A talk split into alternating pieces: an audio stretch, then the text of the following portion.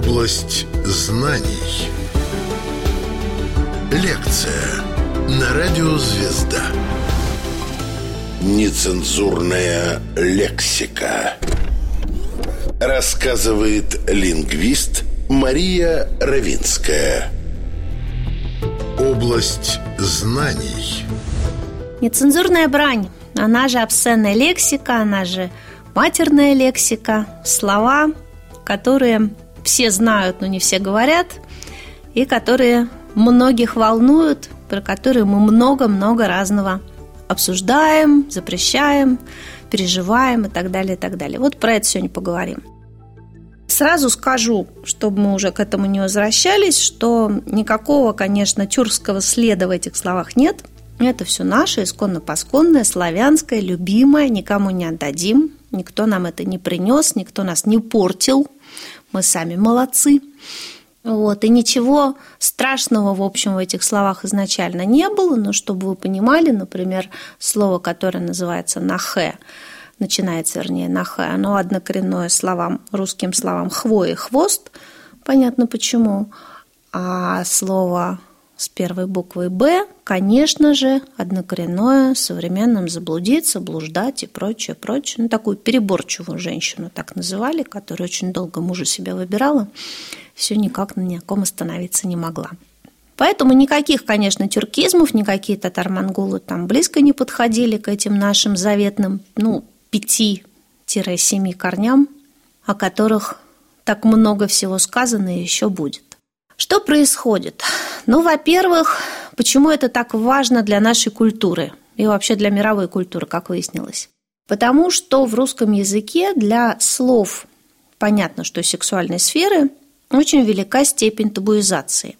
В разных культурах табуируются разные сферы. Ну, сексуальная довольно часто, но это не единственный вариант.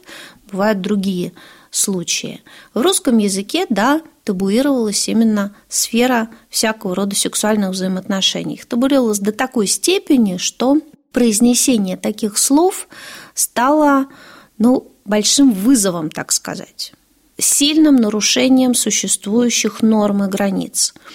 И из-за вот этой вот сильной табуизации произнесение таких слов становится очень сильным экспрессивным средством. Почему? Многие говорят, что это вот национальное достояние, его надо беречь и так далее, и так далее. Ну, это вот как раз эта идея беречь связана ровно с этим. Редкий язык имеет в своем арсенале инструменты такой силы. То есть тут нарушение языкового табу такой степени – может быть, можно было бы и поберечь. Я не против. В современном мире, к сожалению, происходит процесс детабуизации. Это мы наблюдаем с вами буквально на наших глазах.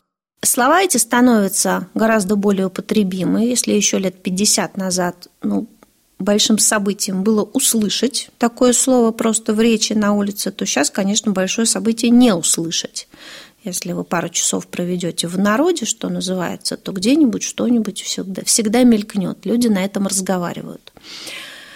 И что происходит? Происходит девальвация вот этой вот экспрессивной силы, которая в этих словах заложена. Да? Это становится просто грязной бранью, грязный язык. Это неприятно слушать, но за этим нету никакой сильной экспрессивной идеи, тут нету идеи табу. У нас довольно много в языке таких бранных слов, грубых, которые обозначают разные объекты явлений, не только из сексуальной сферы, там из анальной, например, сферы, или там, всяких других. Мы про это можем говорить, если нам очень сильно хочется про это поговорить. Есть слова. Но окружающим, как правило, это слушать неприятно, ну, как и любую другую грубую брань вот эти вот выделенные корни, да, выделенные слова с большим, как мы знаем, словообразовательным потенциалом, мы можем из одного корня сделать 20-30 разных слов с яркими всякими значениями, это мы все любим, гордимся, анекдотов про это довольно много, они вдруг становятся, ну не вдруг, вернее, постепенно, они теряют свою экспрессию и присоединяются к огромной армии других грубых слов – вот это потеря для русской культуры и для русского языка. И, ну, видимо, этот процесс уже необратим, можно его только как-то корректировать чуть-чуть. И, конечно, здесь, на этом поле, играют всякого рода запреты. Если запрещать это использовать, эти слова, и карать за их использование, то процесс детабуизации замедлится, безусловно. Но фокус в том, что у нас нет средств карательных. Только в средствах массовой информации не используют эти слова или всячески их как-то облекают в другую форму. Нецензурная лексика. Область знаний. Расцвели эвфемизмы. Это слова-заменители табуированных слов. Ну, вот этих вот обсценной лексики в том числе. И лингвисты с восторгом наблюдают, что на смену, или вернее рядом с фонетическими эвфемизмами, к которым все давно привыкли. И, кстати, молодое поколение не всегда понимает, что это эвфемизмы, как слово «блин» – заменитель понятного обсценного слова, или какой-нибудь «ёшкин кот», да, или там японский городовой, он же «ёкарный бабай», понятного выражения, опять же, обсценного, разнообразные заменители. Вот рядом с ними вдруг у нас появились графические эвфемизмы. Это варианты всякого рода изображений тех самых обсценных слов со звездочками, с решетками, с другой буквой, как вот слово на «б», почему-то э, носителям русского языка менее дискомфорта писать с буквой «т» предпоследней, что безусловно, является грубой орфографической ошибкой, пошучу я, но это действительно орфографическая ошибка, слово пишется по-другому. Но графическая эфемизация понятно тоже, как устроена. Психология тут прозрачно видеть табуированное слово, написанное в буквах, это для нормального человека стресс – и поэтому даже в ситуациях, где вас никто не осудит и не, не будет карать за полное написание матерного слова, мы пишем или вы пишете это слово как-то по-другому, заменяя букву, ставя точки или еще как-то. Не для того, чтобы избежать каких-то репрессий внешних, а для того, чтобы снизить собственный стресс от того, что вы пишете табуированное слово. При этом человек, который принимает, так сказать, ваше сообщение на другом конце коммуникативного канала, он тоже испытывает меньший стресс, но при этом прекрасно, конечно же, понимает, что имеет в виду. Вообще, такого рода эфемизацию я, я бы даже сказала, редкий случай активно осуждаю, скажу так. Мне кажется, что если вы испытываете настолько сильную эмоцию, что собой не владеете, себя не контролируете, то скажите или напишите так, как есть. Вот ровно то слово, которое вам пришло в голову и которое максимально хорошо отражает уровень экспрессии, испытываемый вами. Если вы настолько себя контролируете, что заменяете обсценное слово на эфемизм, то сделайте, совершите еще один шаг контроля и замените на другое слово. Литературное или разговорное слово русского языка, но не эфемизм. Потому что в этом я вижу некоторое лицемерие. То есть вы намекаете, что вы хотели бы сказать, но я же приличный там, или приличный, я же интеллигентный человек, я не буду так выражаться. Ну, вы поняли, что я хотел сказать. Это такая сложная лицемерная конструкция, которая не кажется мне убедительной. И я очень плохо отношусь к словам, не к людям. Типа «пипец» – это ужасно. Ну, если прям все плохо, так и скажите, как плохо. Ну вот без вот этого манерного, непонятного. Область знаний.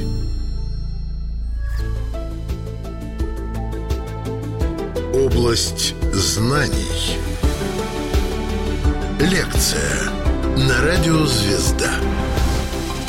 Нецензурная лексика.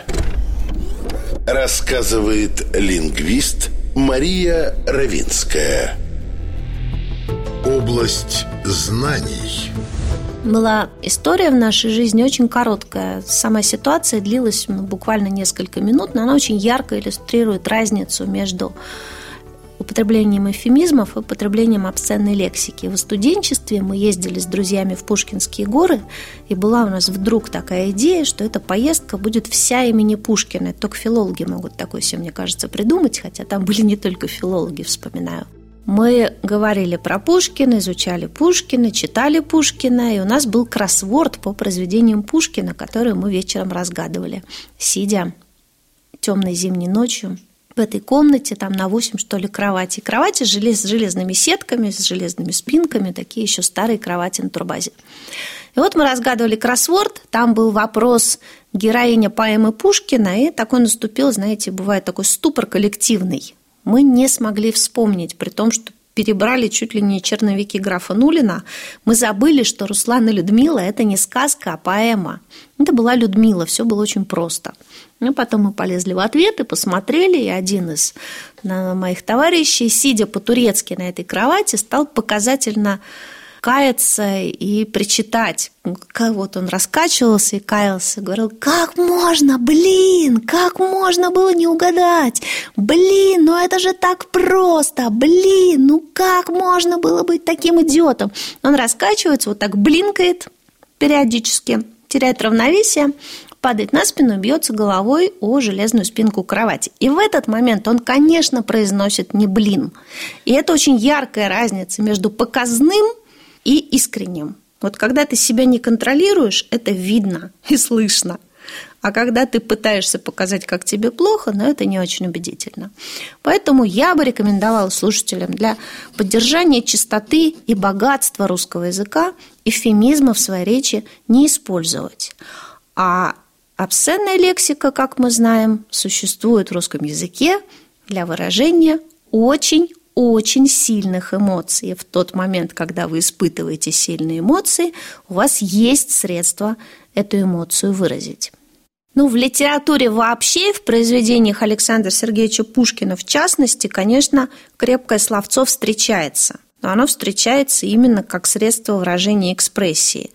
И тут есть, как говорят в Одессе, две большие разницы. Это очень сильное выразительное средство обсценная лексика, матерные слова. Их надо использовать аккуратно. Это очень сильное средство выражения и воздействия.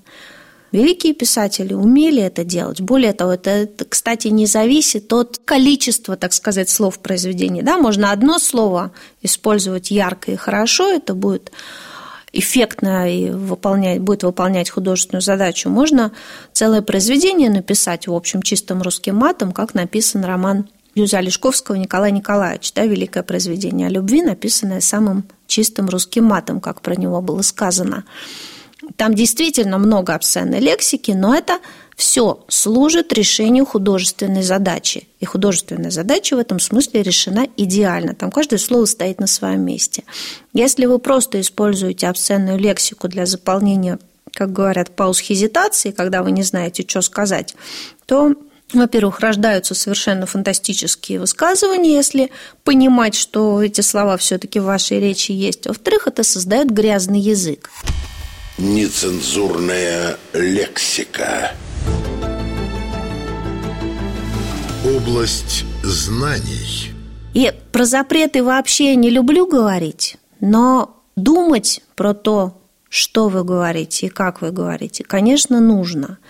И покаюсь, я делаю замечания подросткам, которые, например, там в вагоне электрички так разговаривают. Ну, я им даю понять, что это неприятно слушать, и терпеть этого не хочу. А Олешковского Николая Николаевича прочитал с большим удовольствием. Поэтому очень понятные ситуации, в которых мы, с одной стороны, использование таких слов, ну, понимаем и даже, может быть, поощряем в каких-то ситуациях, а в другой ситуации не принимаем, осуждаем и этому всячески сопротивляемся. Это тоже нормально. Это касается, на самом деле, любых слов. Если мы возьмем с другой стороны канцеляризма, да, то есть лексику официально-делового стиля, когда она переползает из своей коробочки, из своего, со своего заборчика в нормальную речь, даже в публицистическую, но это же жуть. А у нас все студенты или школьники используют слово «данный», слово официально делового стиля в значении «этот» и местоимение этот им кажется не таким нарядным, не таким правильным, хотя оно стилистически нейтральное, лучше него никто не придумаешь. Но сказать в этой работе почему-то они не могут, им надо сказать в данной. Но вот это другая сторона той же медали. Язык должен быть уместен. Это самая главная наша задача. Это вопрос уместности. Это то, о чем целая наука стилистика у нас существует. Все языковые средства имеют право на жизнь. Все краски, вот все палитры, которые есть в языке, должны быть. Они все нужны. Мы не, должны, не можем ничего запрещать, что-то из языка убирать, но они должны использоваться уместно. И тогда у нас все будет хорошо, тогда речь наша будет яркой. Как мы знаем, отдельные обсценные слова ученые находят аж в берестяных грамотах новгородских. Прекрасно они там используются, все понятно, какие сильные эмоции испытывают люди или какие рекомендации дают своим товарищам, коротко и емко, великолепно. То есть можно сказать прям образец в некоторых, для некоторых людей. Сказать, что это плохо, ну странно, это так, это данность. Эта данность у нас есть. Но интересно еще посмотреть с другой стороны на нецензурную лексику. Все-таки удивляет степень табуизации сексуальной сферы в жизни русского человека. Видимо, по принципу «заставь дурака Богу молиться».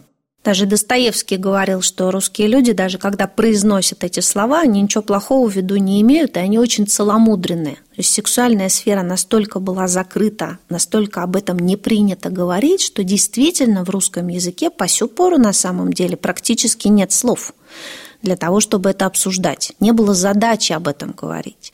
И все слова, которые в новом мире уже, да, когда сексуальная наша жизнь стала нормальной частью нашей общей жизни, когда появилась потребность что-то хотя бы про это говорить, как-то это обсуждать, все мы кальками быстренько набрали из других языков вот это заниматься любовью и прочее, прочее. А грубые наши слова остались вот в той же табуированной сфере. Танабокова, по-моему, фраза, что сейчас не точно процитирую, но что любовь как, вот, как процесс не имеет глагола в русском языке. Это правда так. Мы про это никогда не говорили. У нас не было такой задачи, не было такой идеи. То есть об этом было даже странно думать. Но мир изменился так, что теперь надо про это говорить. И, может быть, и это еще служит дополнительным фактором для детабуизации, вот для, так сказать, опрощения вот такого вот этих слов табуированных. Ну, хотя пока они все равно остаются грубыми и вряд ли мне кажется, может быть, я не права, станут совсем нейтральными. Я не могу сказать, что их не надо использовать, но я была бы счастлива, если бы их использовали вовремя, точечно и ярко, а не вот так вот. Рассказывала лингвист Мария Равинская. Область знаний –